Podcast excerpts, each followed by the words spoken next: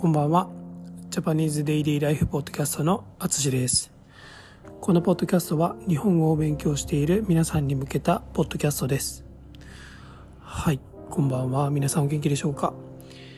えー、前回からね、北海道旅、すいません。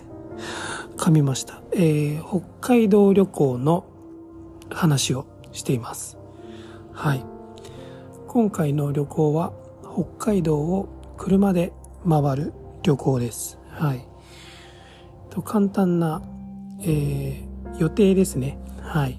は、1日目は千歳から帯広、北海道の真ん中に近い場所ですね。真ん中より少し下にあります。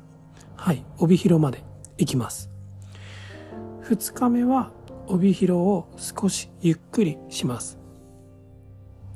それから3日目は帯広から釧路まで行きます。釧路は、えー帯広よりももう少し東の場所です。はい。そのまま一番東ですね。日本で一番東の野サップ岬というところまで行きます。4日目は知床ですね。はい。えっ、と、多分、世界遺産、世界文化遺産かな。ちょっとすいません。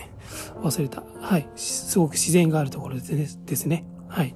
知床のあたりを通ります。そして、一番北ですね。はい。宗谷岬まで行きます。はい。うん。多分行くかな。もしかしたら次の日かもしれない。はい。えー、5日目は旭川。はい。旭川まで行きます。旭川は、えー北海道の真ん中の、まあ、少し上ですね。ちょっと上のあたりです。はい。まあ、とりあえず今はそこまでのルートを決めています。